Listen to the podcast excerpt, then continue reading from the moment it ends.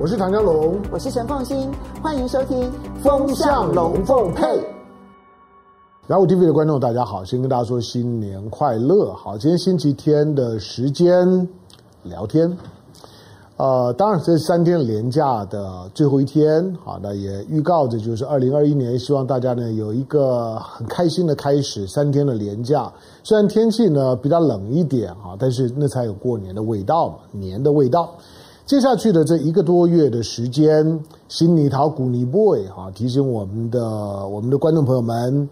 呃，就是要要把自己的发条上紧一点，因为一定会让你觉得这一个多月呢，可能是你一年当中的最忙乱的一天。但是那种的忙乱，相对于今天全世界呢都困在新冠肺炎的疫情里头，你在台湾呢，如果你可以很忙，而且忙得忙得忙得很有幸福感，那你真的要好好的珍惜，因为今天在地球上面呢，能够能够忙得很有幸福感、忙得很有方向感的地方不多了。好，但今天呃，我们来我们来谈一件事儿，我来我来谈一下谈一下绿卫兵现象。当然，绿卫兵就是今天支持民进党或者是支持绿营的朋友们，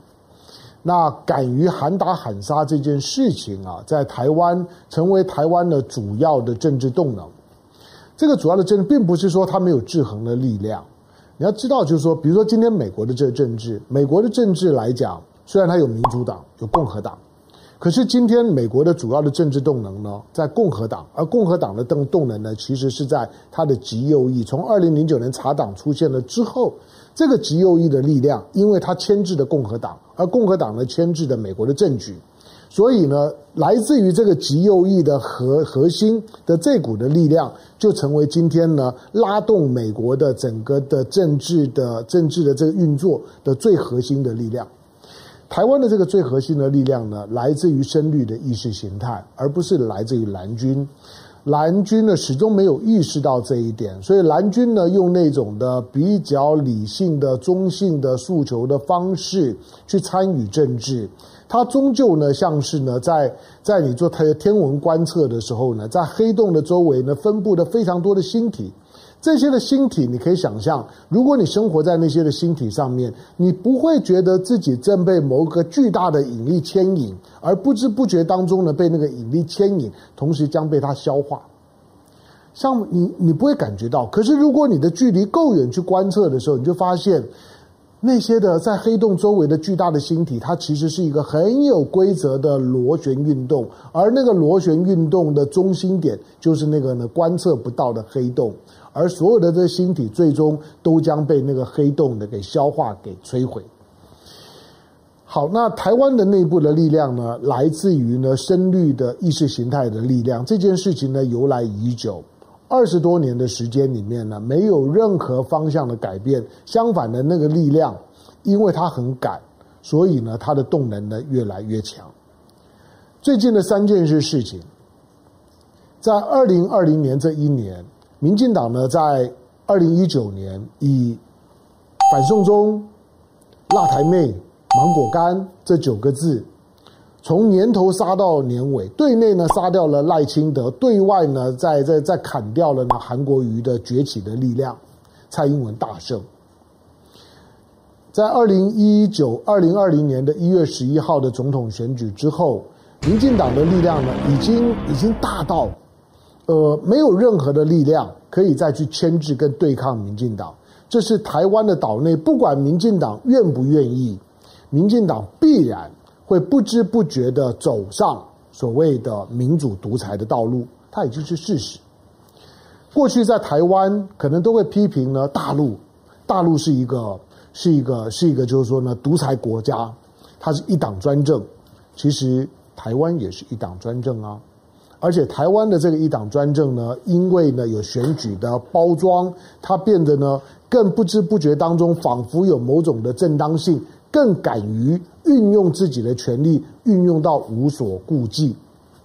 完全呢不用去度悠悠之之口。外不惭轻易，内不救神明，是今天台湾政治呢做极端操作的时候最可怕的地方。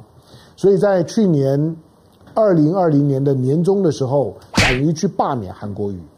到了年底的时候，敢于呢去关掉中天电视台。许多呢，过去你认为在一个台湾的从解严之后的民主化道路过程当中，应该呢越来越没有人敢做，越来呢越会受到呢大家的共识的一个踏伐跟压制的那种的权力的运用，在二零二零年呢全面的反扑复辟，那种的威权主义的幽灵呢，用意识形态包装的复辟，是二零二零年未来我们回顾的时候，是二零二零年呢对台湾的重伤害的事件。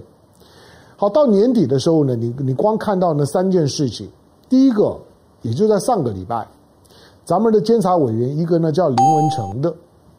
当然他在过去一直一直都都是靠深绿的赏赏饭吃，表面上面来讲呢，包包装着一个学者的身份，那不管是在呢民主基金会啊等等这些的团，一直呢都是呢靠着绿营的意识形态的背景赏饭吃。而现在当上了监委，当上了监委之后，到行政院，到行政院呢去做业务督导的时候，因为监察委员嘛，监察委员监察谁？监察这百文武百官，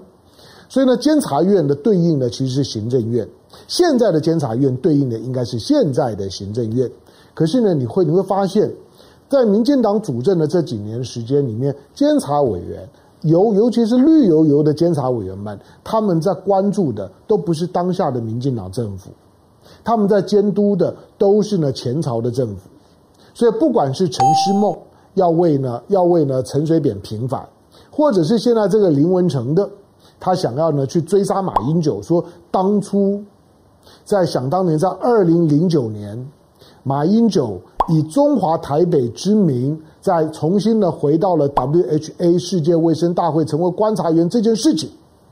那马英九是不是跟北京有一些的暗盘的承诺？是不是私下有一些的秘密的协议，出卖了台湾，丧权入国？所所以呢，马英九才能够呢以中华台北之名回到了世卫世卫的世卫的所谓世界卫生大会。因为民进党现在进不去啊。蔡英文曾经参与过一任，在二零一六年他刚上任的时候。那个时候呢，意识形态呢还不凸显的时候，蔡英文捡到呢马英九呢留给他的政治资产，所以也曾经呢以蔡英文执政之名参与了一届的世界卫生大会，就是二零一六年五月二十号蔡英文就职之后，六月初，民进党政府把自己的代表派到了世界卫生大会，之后就没有了，现在当然更没有。现在虽然呢，美国美国刚通过的台湾保保证法说要说要呢帮台湾参与呢，就是说呢国际事务，洋洋洒洒台湾保证法里面提出了几个国际组织啊，比如说要让台湾呢参与 W W 这个 W H O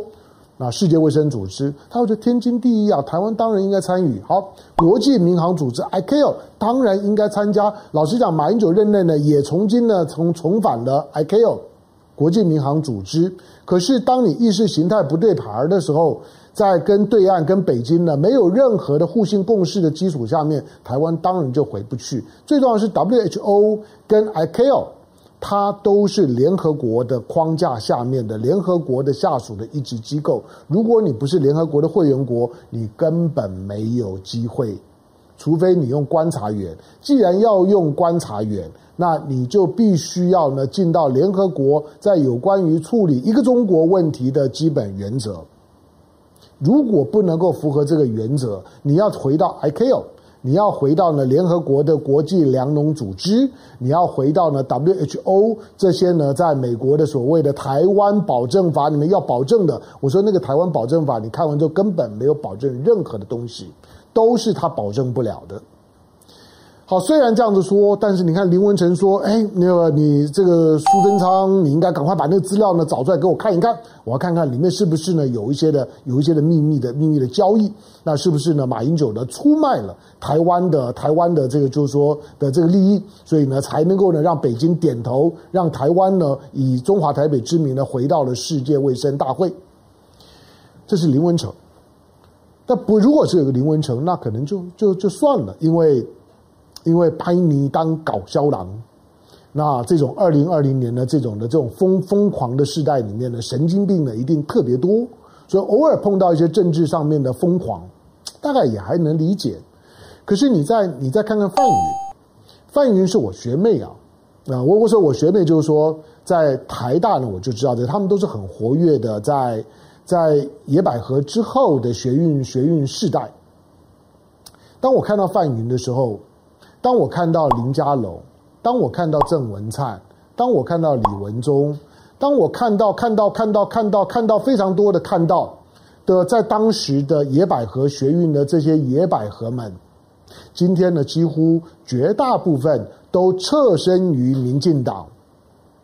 把街头的学运当作是自己呢在政治上面来讲的终南捷径。所以今天所有的年轻人循着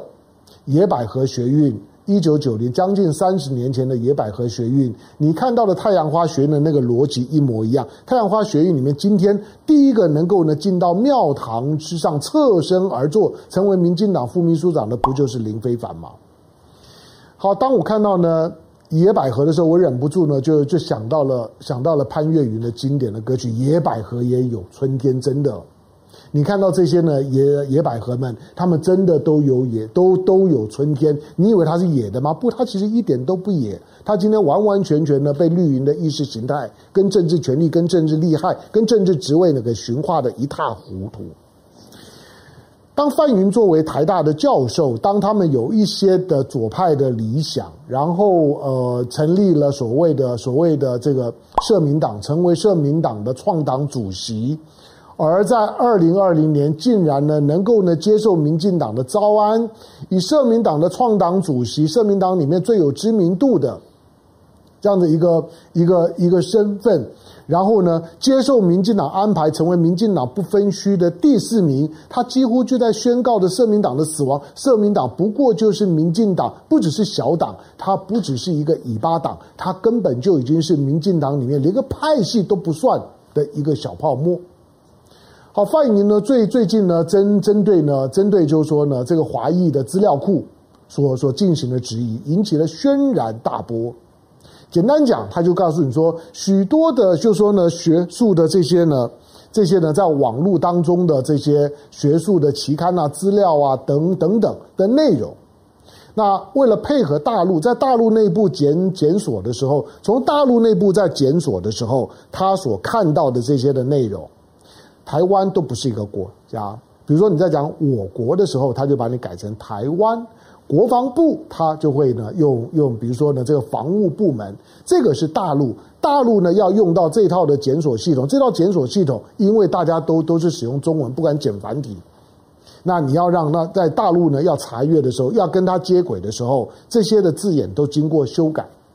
但是大陆以外，你要使用台湾要使用没有问题。海外的华人如果使用繁体字都没有问问题。中华民国的基本上面的主权概念，在那个系统里面没有问题。但是范云在质疑的时候，觉得，哎，你是不是呢中中资？你是不是呢被大陆渗透？这下子不得了了。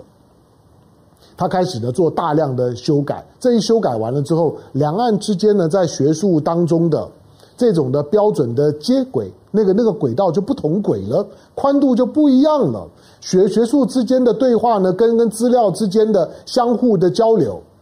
就砍断了。再来，如果只有范云，好吧，那政治人物难难免嘛。到了某个阶段之后呢，都会都会呃贪恋于这种权力的余晖。然后呢，然后想要侧身于庙堂之上，感受一下呢那种的权力在自己手手上一招权在手，便把令来行的快感，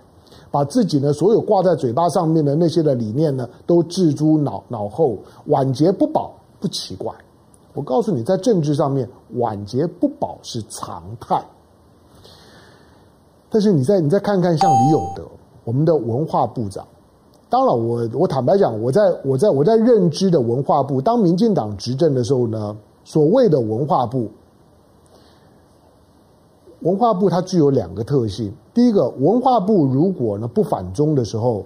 它几乎没有新闻；换成文化部如果要刷存在，要增加自己的能见度的时候，它一定要呢要针对呢针对针对呢中国文化做做文章。那一定要对于呢中国文化呢采取的某一种的批判，或者是否定的态度，好，那他就有能见度。文化哦，大家就知道哦，原来文化部的部长是李永德。好，第二个呢，文化部呢，在民进党执政的时候的文文化部几乎已经失去了任何的文化的坐标，或者是说呢，在这种文化交流上面的角色，它非常非常接近于呢民进党的台独意识形态的统战部。所谓的文化部，其实就是一个反中国文化部，所以。我们的文化部呢，前面呢是要加引号的，那个引号是反中，它是反中文化部。这个文化部呢是建立在反中的基础上面才有存在的价值，反中文化部。所以呢，李永德呢最最近呢又干了件事儿，他就说呢，所有从从之前的那本的童书绘本，那个绘绘本我好的，你家里如果没有没有没有小孩的，我估计你也不感兴趣了。你如果注意到这条新闻，我就我我就觉得你已经很棒了。就大陆的一本的童书绘本，因为两岸之间其实在童书上面是有很多的交流的。童书里面通常不管是呢儿童的一些一些教育的教育的这些影音材料啦，或者绘本啊等等，因为政治性不高，那只要你不刻意的去去搞文字狱做政治文文章，那这种两岸之间呢，在童书的体系里面，儿童的学习教材的体系里面，其实。大家的交流还蛮频繁的。好，那这本的这本的童书叫《等爸爸回家》，看起来好像也也就是你在童书的书名当中常见的，就是教教导孩子对爸爸妈妈的感恩啦，或者说或者亲子的情感当中的自然爆发。但这个《等爸爸回家》其实里面只不过是，只不过是它的主题是在。新冠肺炎爆发的时候，武汉封城，而这个童书里面的这个小主角的爸爸，在武汉封城的时候是支援第一线的医护人员。那个时候大家呢非常的害怕，许多的医护人员染疫，那武汉封城风声鹤唳，大家都不知道封到什么时候。回不了家，大家呢都被封封锁在里面，而不断的传出的许多的疫情啦、死亡的消息，医护人员呢在在在被感染了之后的伤病的情况，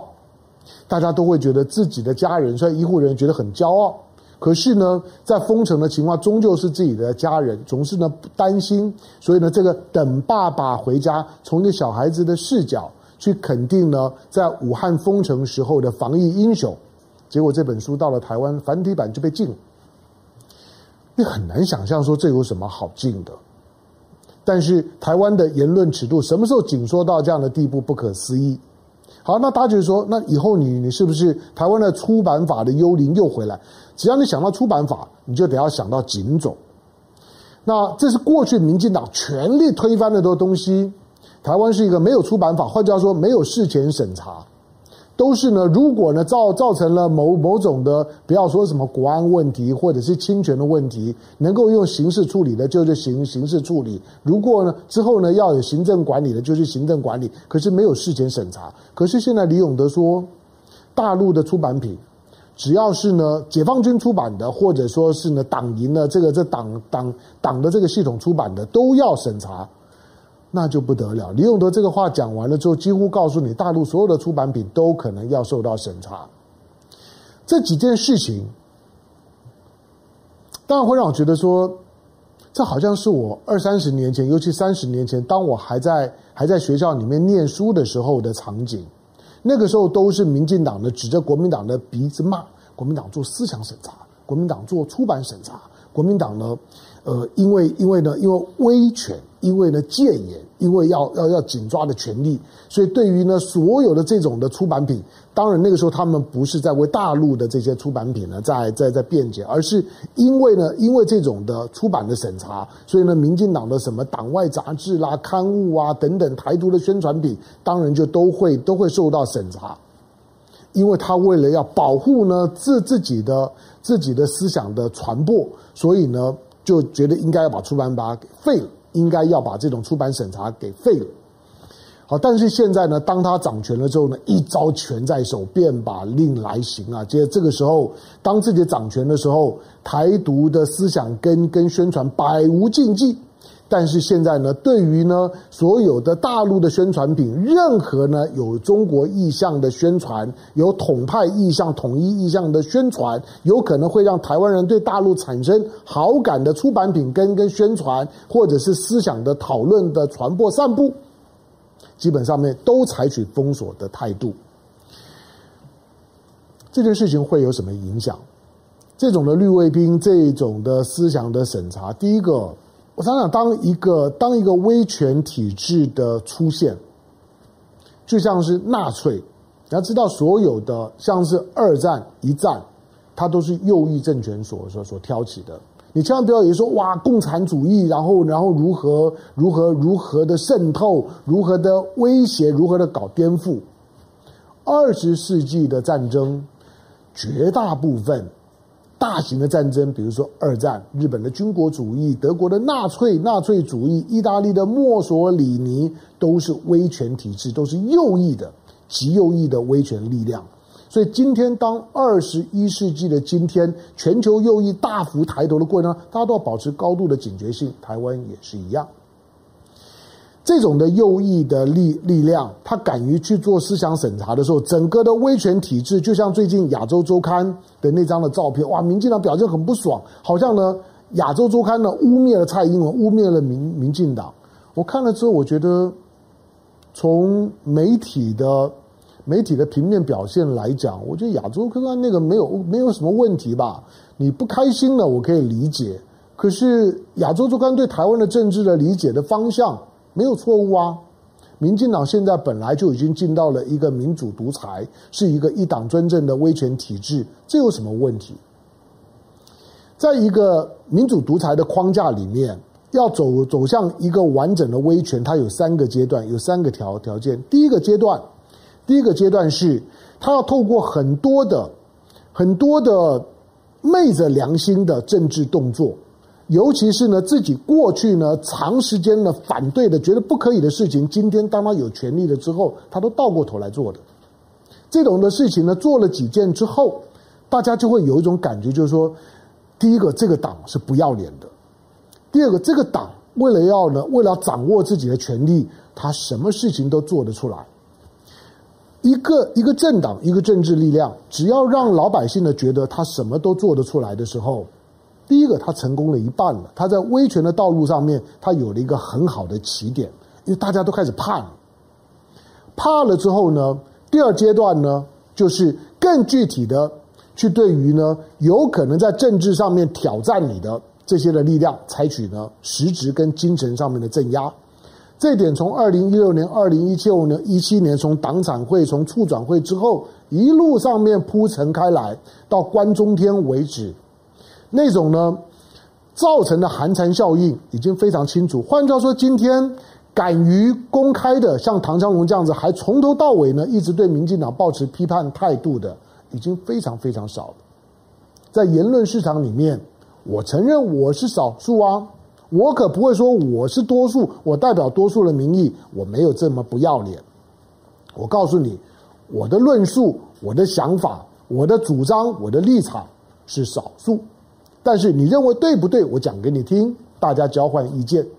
可是我不会昧着良良心去骗你，就说我是对的，然后呢，我是多数，不是。好，那第二阶段呢，就是寒蝉效应。把敢讲话的一个一个杀了，一个一个关了，然后呢，还活着的，慢慢的呢，就开始呢，收收收窄呢自己的言论尺度，或者转移呢自己的言论的炮口方方向，敢于去挑战当权者的声音越来越微弱了。但是你以为就到这个样子，然后威权就形成？不，威权真正的力量在于到第三阶段的时候，就是狗腿。你有没有觉得？今天台湾的政治完完全全已经走走到了威权三部曲的第三阶段，就是狗腿大量的出现。什么叫狗腿？如果我们再形象一点讲，就就是当你想象今天的领导人是皇帝的时候，你不要光去骂那个皇帝啊，真正要让你担心的是周围有好多的太监啊，有许多人在自己的思想跟自己的精神上面已经阉割掉了。所以今天的台湾的台湾的政治最可怕的是。在那个呢，被亚洲周刊呢说说像是武则天，像是女皇帝一样的蔡英文总统，你光每天呢去批评蔡英文总统呢是没有用的，因为他基本上不太需要讲太多话，就会有很多人争先恐后的成为李永德，成为范云，成为呢成为林文成，成为叉叉叉，争先恐后的自己挑题目来表现呢自己。是多么的跟这个体制呢融为一体，愿意愿意当这个体制的刽子手，当这个体制的萨丘，这种的太监，就像你在看到的这种的戏剧节目里面的锦衣卫、东厂、血滴子，为什么这些的太监本身为了为了让皇帝看见我？他们呢，不需要皇帝去下令，不需要呢皇帝呢去指挥他要去杀谁，看看眼色之后呢，自己就动手，创造话话题，增加呢自自己呢在体制内的存在感。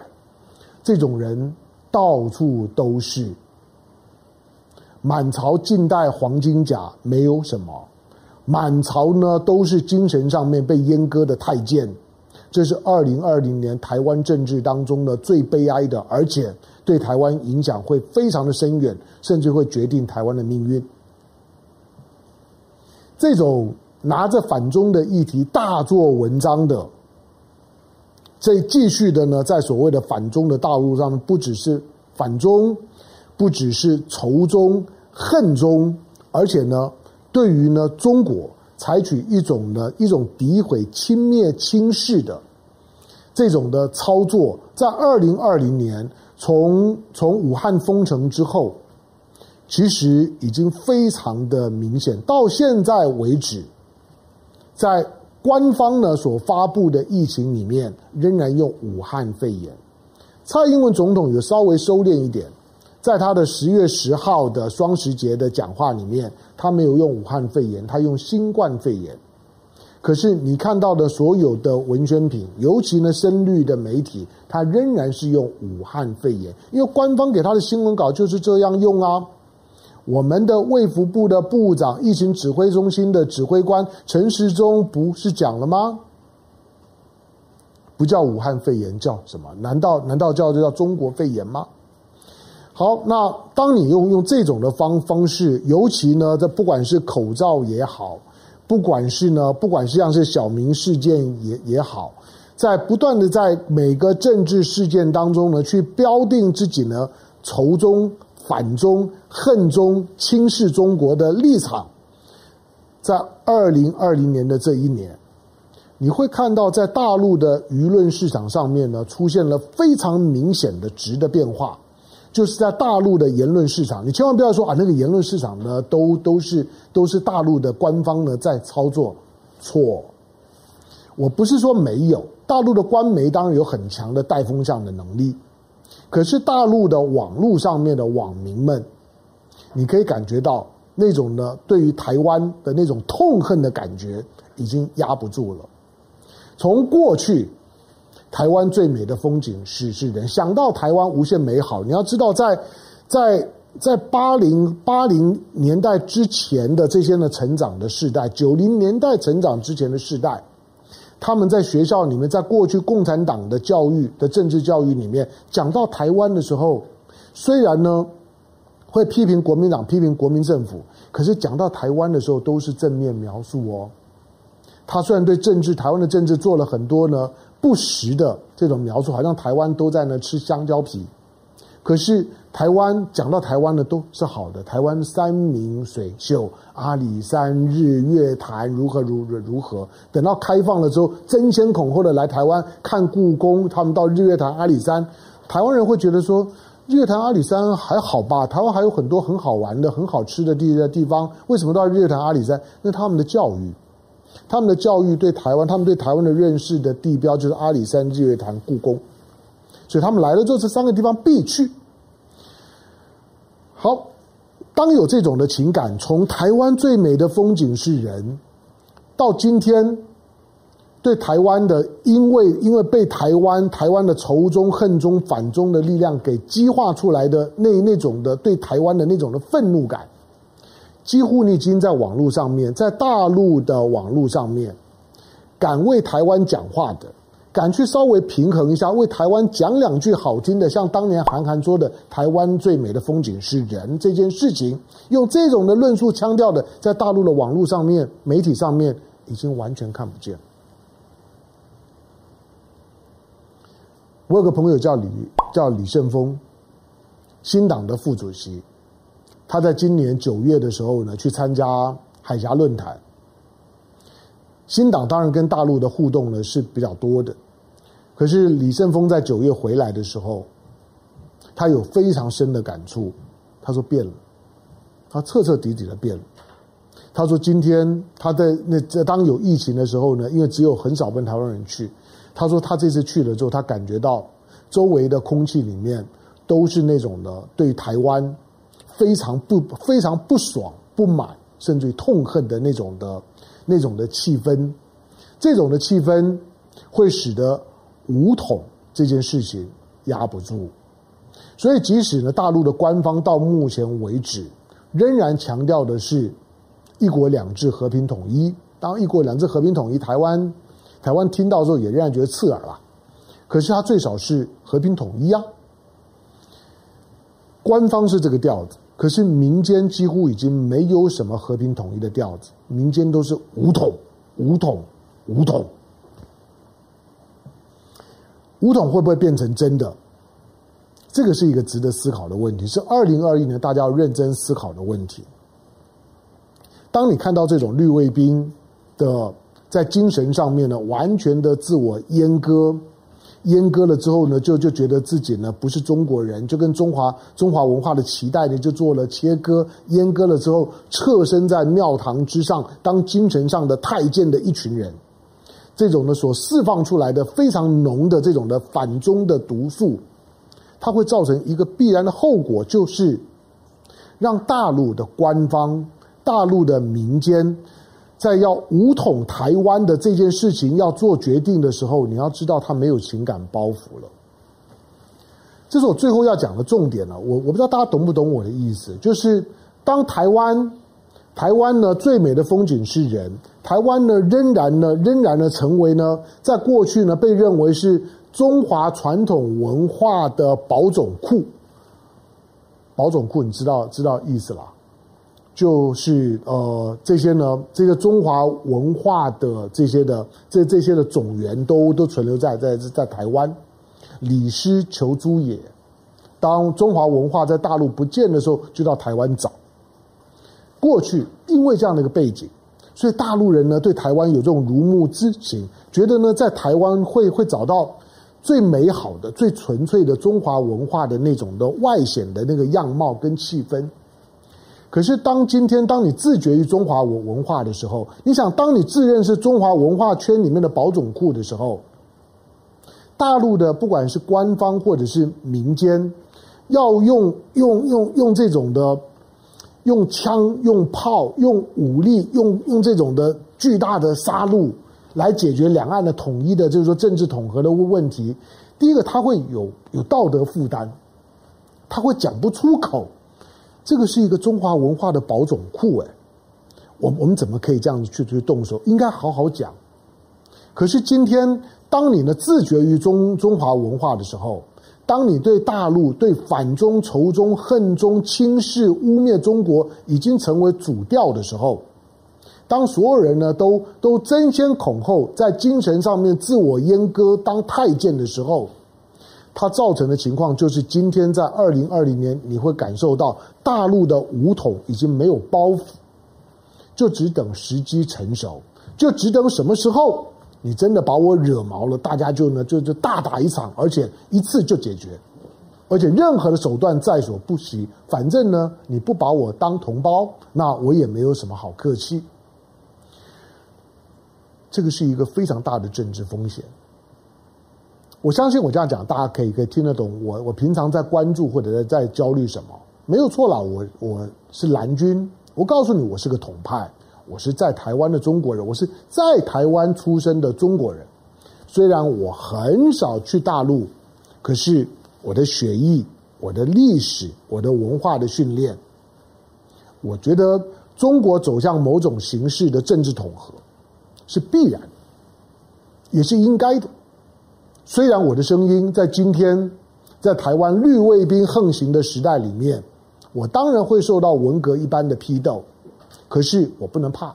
我只是在提醒，这种绿卫兵横行的情况会给台湾带来你意想不到的灾难。最大的灾难原因就是让大陆的十四亿人，不管是官方或者是民间。觉得在寻求两岸政治统合的过程当中，对台湾没有各种手段的包袱，能怎么用就怎么用。